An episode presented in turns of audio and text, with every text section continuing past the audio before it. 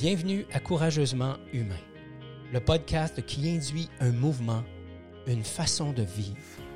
Être courageusement humain, c'est danser avec ce que la vie nous offre afin d'en tirer le meilleur. C'est l'art d'embrasser l'inconnu afin de laisser émerger notre essence. Si vous souhaitez vous délester de tous vos masques, de toutes ces armures, et ainsi vivre en harmonie avec vos propres couleurs, vous aimerez ce podcast dans lequel nous aurons, vous et moi, une conversation authentique et bienveillante. Apprendre à être courageusement humain, ça commence maintenant. Bonjour et bienvenue à l'épisode numéro 27 du podcast Courageusement humain. Mon nom est Ghislain Lévesque et je suis l'initiateur de cette belle communauté. Je veux vous dire merci d'être là. Merci, merci, merci. Je suis profondément excité et euh, vous vous apprêtez à écouter la deuxième partie de, de mon sujet qui est aimer sans se perdre. Juste avant de sauter là-dedans, je veux juste vous rappeler que si jamais ce n'est pas fait, je vous invite à vous abonner au podcast, autant sur la plateforme Apple Podcast, Google Podcast que sur toutes les autres plateformes, et continuer à nous transmettre vos commentaires, vos suggestions. S'il vous plaît, continuez à le faire.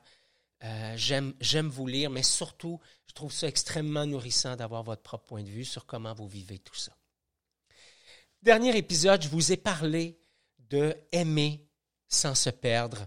Et euh, je vous avais dit que ma relation à l'amour a été quelque chose d'assez difficile et troublant pour moi. Je vous ai dit que, je ne sais pas si je vous, ai, je, vous ai dit ça comme ça, mais j'ai euh, eu plusieurs relations amoureuses importantes dans ma vie. Et euh, marié trois fois, divorcé trois fois, à chaque fois que je me suis marié, j'étais convaincu que c'était la dernière, que c'était la bonne et qu'on euh, allait faire euh, une marche côte à côte jusqu'à la fin des temps. C'est pas exactement comme ça que ça s'est passé pour moi. Je m'en suis voulu beaucoup par rapport à ça. Aujourd'hui, je réalise que c'est une grande force. C'est une grande force d'avoir expérimenté tout ça et à travers chacune de ces relations-là, j'ai tellement grandi, j'ai tellement appris et je me suis façonné. Donc, dans l'épisode précédent, l'épisode numéro 26, je vous ai parlé hein, des deux premiers types d'amour que j'ai expérimenté tout jeune, hein, ce que j'ai appelé le baby love, et ensuite de ça, l'amour basé sur les exploits. Si jamais vous n'avez pas écouté l'épisode, je vous invite à, euh, aller l'écouter. C'est l'épisode numéro 26. Je vais mettre l'information dans les notes du, euh, de l'épisode. Euh, n'hésitez pas à écouter ça, je pense que c'est super bon. Et c'est surtout je pense, l'occasion de se réconcilier, chacun, chacune d'entre nous, avec notre façon d'être tombé en amour et avec notre façon de vivre l'amour. Et je vous disais à la fin de la, du dernier épisode que je suis passé du baby love à l'amour basé sur les exploits et que plus tard, à la fin de mon euh, teenager time, donc à, à, la fin de mon adolescence, ma période, ma période d'adolescence, Adolescence, pardon, je me calme, euh, j'ai commencé à expérimenter l'amour transactionnel. Je me souviens, 17 euh, ans, peut-être même 18 ans, ouais, peut-être plus 18 ans. J'ai terminé mon secondaire 5 avec des résultats ça a fait. J'ai aucune idée de ce que je veux faire dans la vie je suis totalement confus, je suis totalement perdu. Et c'est normal parce que quand on est à la recherche de l'amour dans le regard de l'autre, on est à la recherche de réponses à l'extérieur de nous. Et quand je suis en recherche de réponses à l'extérieur de moi, c'est donc extrêmement normal de vivre la confusion. Alors à 17 ans, à, 14, 15, 16, 17, 18 ans, je suis un jeune garçon extrêmement confus. Je vis une période de, tension relationnelle extrêmement grande avec ma mère, qui fait de son mieux en passant. Je suis exécrable, elle aussi. Et ensemble, on se co-crée une relation hyper merdique mère-fils. Et, euh, et là, je vous parle de ça et, tout ça se clarifie au fur et à mesure où je, vous en parle. C'est donc à la fin de mon année scolaire, à la fin de mon année scolaire qui mène à mes 18 ans. Ma fête est à la fin du mois d'août. Je suis une vierge et euh, on est quelque part en mai. C'est la fin de l'école. Et euh, dans l'autobus se pointe à tous les jours une jeune femme que je trouve tellement jolie, attrayante, rayonnante. Un petit bout de femme comme moi.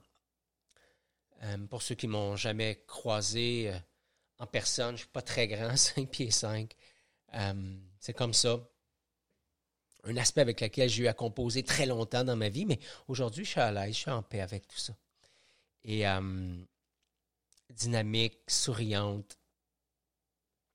Et on s'est côtoyé dans l'autobus. Ici là, il y a des moments où finalement, quand on arrête à son arrêt d'autobus, ben il reste de la place à côté de moi. À d'autres moments, quand on sort de l'école, euh, puis qu'on arrête à son école à elle, ben c'est, c'est,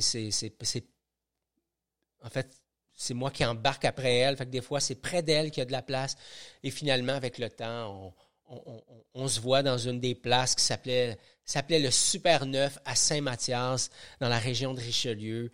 Et euh, on se croise là. Moi, je vais danser là avec mes, mes, mes, mes, mes sœurs et des amis. Euh, alors j'avais 18 ans assurément parce que je n'étais pas le genre, le, genre, de garçon à, aller dans les bars avant d'avoir l'âge pour le faire. Donc, euh, voilà. Alors graduellement, euh, je tombais en amour avec Brigitte et puis ça a été une relation extrêmement wow. J'ai passé un, temps fou avec elle. Euh, je l'ai aimé, je l'ai aimé, je l'ai aimé. On a pris des cours de danse, on a fait des sorties. J'ai découvert l'intimité avec elle, j'ai découvert la sexualité avec elle. Euh, je ne pas en détail dans cette, dans cette zone-là, mais je ferme les yeux puis euh, j'ai un paquet de bons souvenirs, j'imagine peut-être comme vous. je me suis façonné comme, comme amoureux. Et je suis tombé dans un mode où j'ai expérimenté l'amour dans l'art de donner tout ce que j'ai. Je l'aime tellement que je donne tout, tout ce que je peux à Brigitte. Je fais ce qu'elle veut, je lui fais plaisir, on est toujours ensemble. Euh, je travaille, je, on est payé par chèque à l'époque, je m'en vais à, la caisse populaire, je change mon argent, change mon, mon chèque 100% dans mes poches et euh, je l'amène au resto, j'y achète des vêtements. Bref, je fais tout ce que je peux pour lui donner le max, le max, le max. Et on a une relation vraiment très belle. On s'accroche très peu. Euh, c'est vraiment, vraiment, vraiment facile. Jusqu'à ce qu'en 1984, euh, perdu, tanné de tourner en rond, je choisis d'entrer dans l'armée. Et je m'en vais faire mon cours de recrue à Saint-Jean, qui est à côté de la maison, hein, qui est à 15 minutes de, d'où j'habite. Et euh, Brigitte n'est pas contente.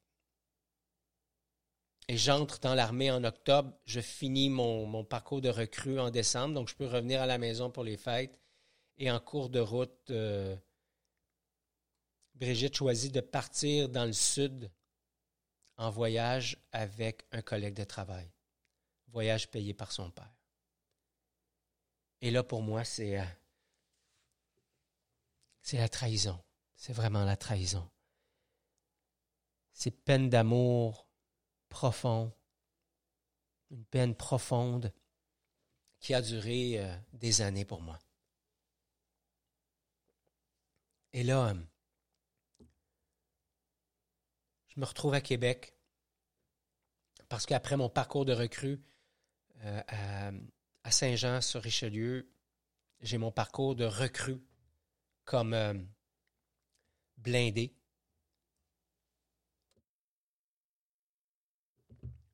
qui s'amorce en janvier 85 et mon travail, c'est de m'en aller là-bas, à Québec. Et je me souviens, pendant que je suis là-bas, euh, je, me suis jeté à, corps perdu sur, euh, dans le sport. Ensuite de ça, j'ai eu une première grosse blessure au genou droit. Je me suis jeté à corps perdu dans la bouffe, dans la malbouffe, je devrais plutôt dire. Et euh, j'ai écrit des lettres d'amour à, Brigitte pour essayer de la récupérer. Et je me souviens que ce qui s'est passé à ce moment-là en moi, c'est la perte de confiance envers la femme, envers l'autre. Et là, ça ne me tente plus d'être en amour pour ce que je peux donner à l'autre. J'ai envie d'être en amour pour ce que je peux aussi recevoir. Alors, je ne sais pas si vous suivez mon cheminement jusque-là, mais j'ai reçu sans donner au départ, dans le Baby Love. J'ai reçu à travers les exploits par la suite, où j'ai donné beaucoup, mais pas avec la sensation de donner à l'autre, mais de donner pour être vu. Ensuite de ça, je me suis donné à 100% dans une relation amoureuse pour aboutir dans un cul-de-sac? Alors là, je me dis, question, je veux aimer, j'ai envie d'expérimenter l'amour, ça va, mais je vais m'assurer moi aussi de recevoir. Et à partir de ce moment-là, j'ai embarqué dans un long, long, long, long parcours d'amour transactionnel.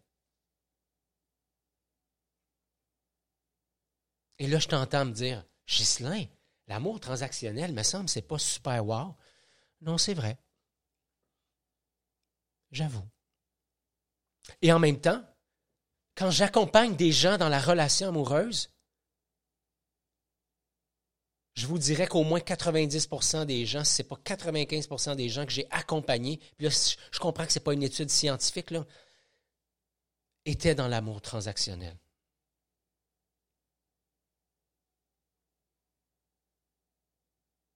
Sais, le genre d'amour que, au début de la relation, tu es content de faire plaisir à l'autre, puis tu es convaincu que tu le fais de façon détachée. je fais plaisir à l'autre. Tu as envie d'aller manger à tel endroit, ça va. Tu as envie de faire telle activité, ça va. Tu as envie de telle chose, ça va. Tu as envie de rien faire, ça va. Tu as envie d'écouter tel genre de film, ça va. Puis de temps en temps, ça revient, puis de temps en temps, c'est correct. Puis on a l'impression d'être dans le donnant-donnant, puis que tout ça, c'est super, puis que c'est de l'amour inconditionnel.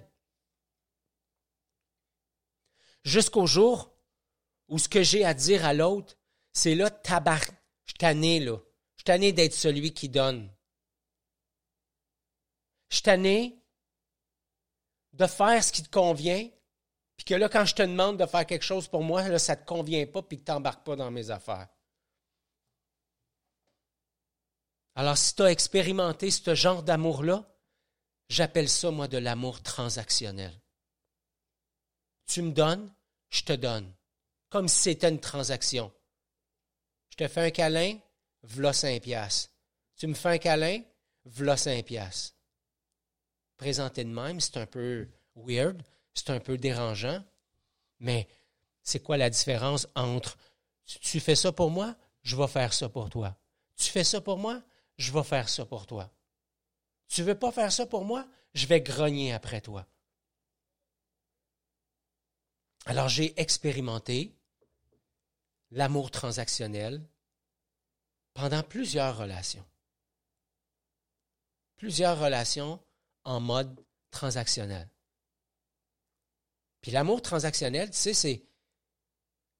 Encore une fois, c'est je fais de quoi pour toi, tu fais de quoi pour moi. On a l'impression d'être dans le donnant-donnant, mais c'est pas du donnant-donnant, c'est, je dirais plutôt, c'est du non-perdant, non-perdant. C'est je veux bien donner à condition que j'en ai pour mon argent. Je ne veux pas payer trop cher ce que je reçois en retour. Alors j'ai eu plusieurs relations amoureuses transactionnelles.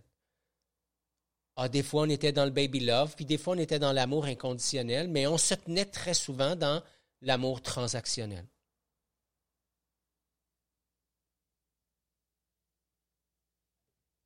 Pas bien ou mal, comme j'aime le, rappeler, mais, mais c'est ça. C'est le genre d'amour qui n'est pas hyper nourrissant. Ce qui m'amène à l'amour suivant que j'ai expérimenté, qui est l'amour inconditionnel. L'amour vécu sans attachement. 1999, début 99, je rencontre une femme, euh, une Québécoise qui revient d'un séjour dans l'Ouest canadien. On se rencontre dans un bar, ça clique. Rapidement, on se retrouve en relation, rapidement, on se retrouve à vivre chez moi, rapidement, euh, tombe enceinte. Et euh, Cédric arrive en janvier 2000. 12 janvier 2000, mon fils Cédric est venu au monde, 23h44.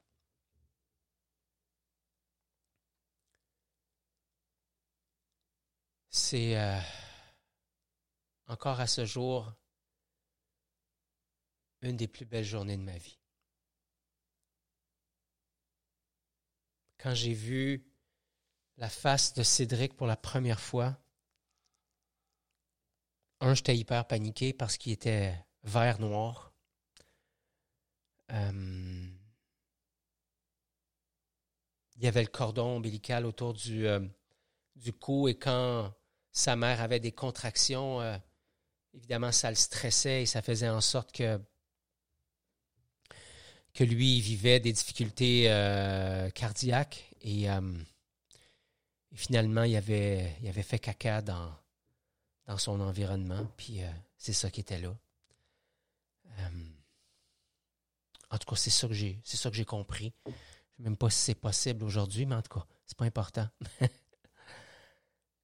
Et je vois euh, ce petit bout d'homme-là, tout petit, autour de 5 livres.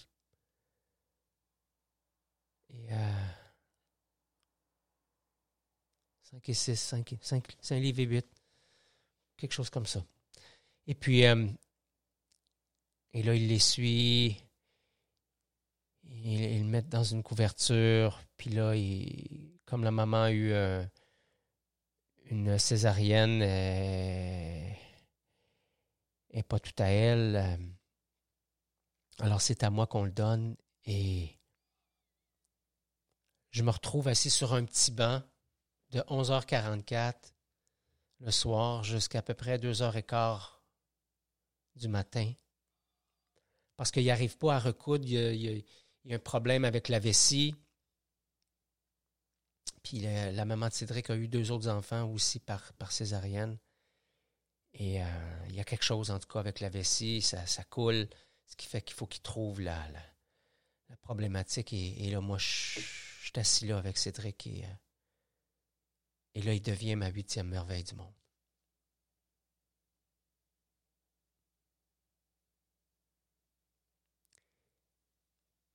Et plus tard, euh, autour de l'âge de, 18 mois, la mère de Cédric euh, décide de partir.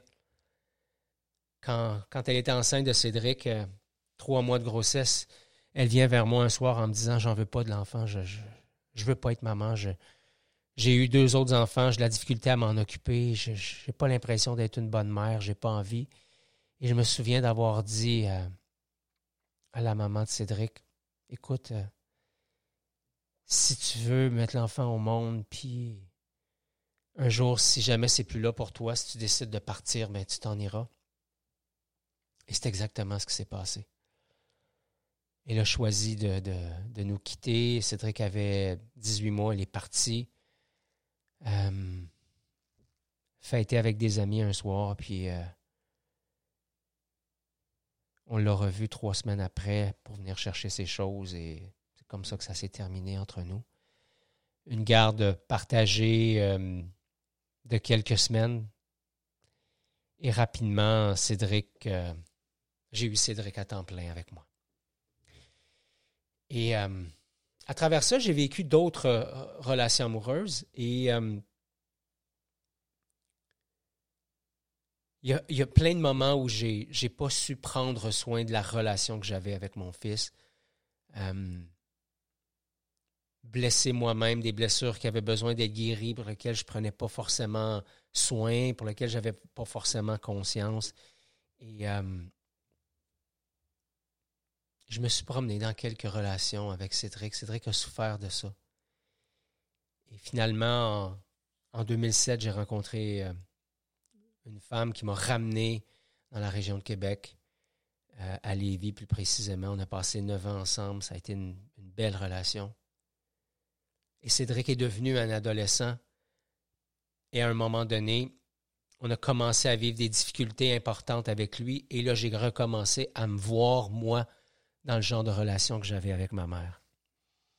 Et je me souviens d'un soir où Cédric euh, avait fugué encore une fois, euh, allait pas à l'école, manquait ses cours, euh, euh, avait fait quelques, quelques tests de vie avec, avec les drogues, toutes sortes de choses. Puis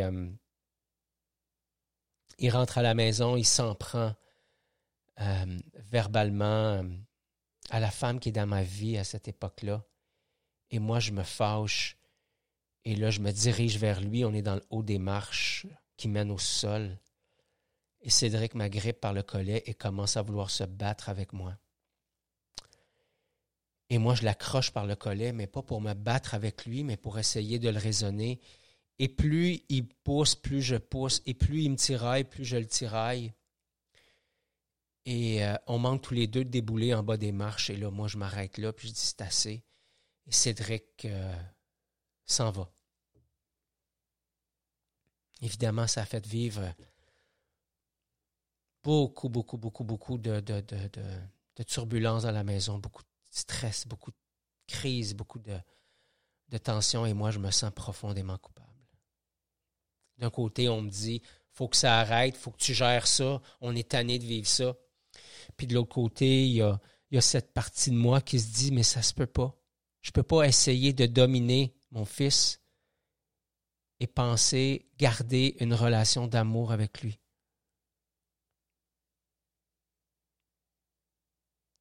Et je réalise que j'entre dans un espace où j'ai des choix à faire. Choisir entre aimer ou dominer. Choisir entre aimer puis avoir raison. choisir d'aimer pour ce que l'autre accepte de faire ou choisir de l'aimer pour ce qu'il est.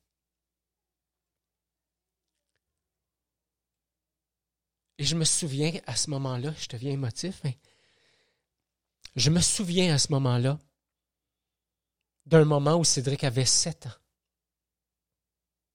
et où je lui avais demandé, en jouant avec lui, est-ce que tu sais pourquoi je t'aime? Est-ce que tu sais pourquoi papa t'aime? Et la réponse de Cédric m'avait déchiré le cœur. Il m'avait dit, tu m'aimes, papa, parce que je fais ce que tu veux.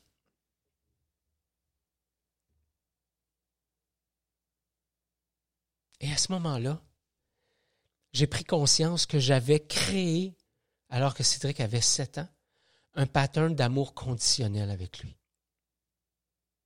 Et même si je sais que je l'aimais de façon inconditionnelle, je comprenais dans sa réponse que ce n'est pas ce que je lui avais fait vivre.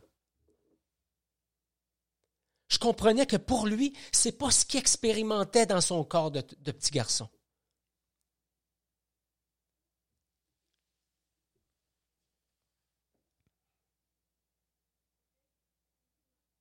Je me souviens d'avoir dit à Cédric, Cède, peu importe ce que tu es, peu importe ce que tu fais, je t'aime. Je serai toujours là pour toi, peu importe les choix que tu feras. Puis si jamais un jour ça dérape, je vais être là quand même. Et je vous dis ça, puis je réalise que je ne sais pas. Quand tu es un jeune garçon qui voit sa maman partir, qui se dit fort probablement dans son fort intérieur, je ne dois pas être digne d'amour puisque maman est, partie, hein? je ne devais pas être aimable pour qu'elle parte. À ce moment-là, peut-être que mon fils s'est mis à me tester pour voir si c'est vrai que j'étais là pour lui de façon inconditionnelle. Alors, je reviens à cette, période où on s'est empoigné. Cédric revient de la maison et je regarde Cédric, il est en pleurs, il est désolé. Et moi, je dis à mon fils, mon fils, je te demande d'aller en maison de répit. J'ai besoin de recul. Nous, comme famille, on a besoin de recul. Et toi, tu as besoin de, de faire le point sur un ensemble de choses pour être en mesure de, de reprendre ta vie en main, de faire en sorte que ça soit sain pour tout le monde.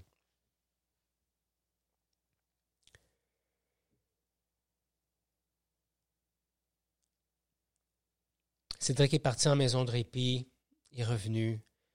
La période, les choses se sont améliorées, on, est, on a poursuivi. Et euh,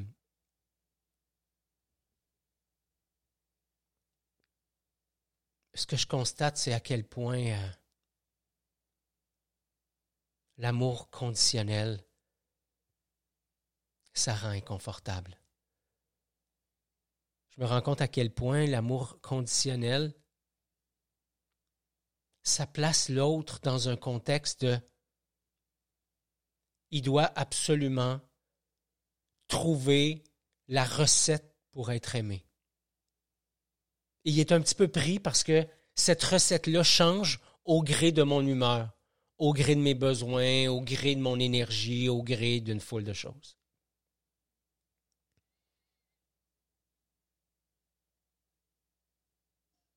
Alors voilà.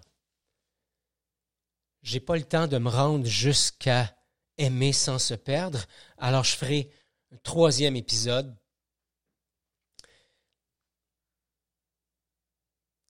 Mais je trouvais extrêmement intéressant de partager tout ça avec vous. J'espère que c'est que c'est nourrissant pour toi aussi.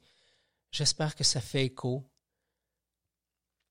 J'espère que ça te, ça te branche aux différentes formes d'amour que tu as toi-même expérimenté, peut-être même que tu expérimentes à ce moment-ci. N'hésite euh, pas à m'écrire, n'hésite pas à me parler, n'hésite pas à venir vers moi pour me dire ce qui est là pour toi, pour partager ce qui est là pour toi, ça, ça va assurément me toucher profondément de te lire. Et je t'invite à, venir écouter la suite dans l'épisode numéro 28, parce qu'effectivement, dans l'épisode numéro 28, je vais, vous, je vais te parler de comment j'en suis arrivé à aimer sans me perdre. C'est tout pour l'épisode d'aujourd'hui. Merci beaucoup d'avoir été là. Si vous avez apprécié l'épisode, n'hésitez pas à la partager avec vos amis. Je vous invite à vous abonner, à laisser un commentaire. Ça nous aide à faire connaître l'émission.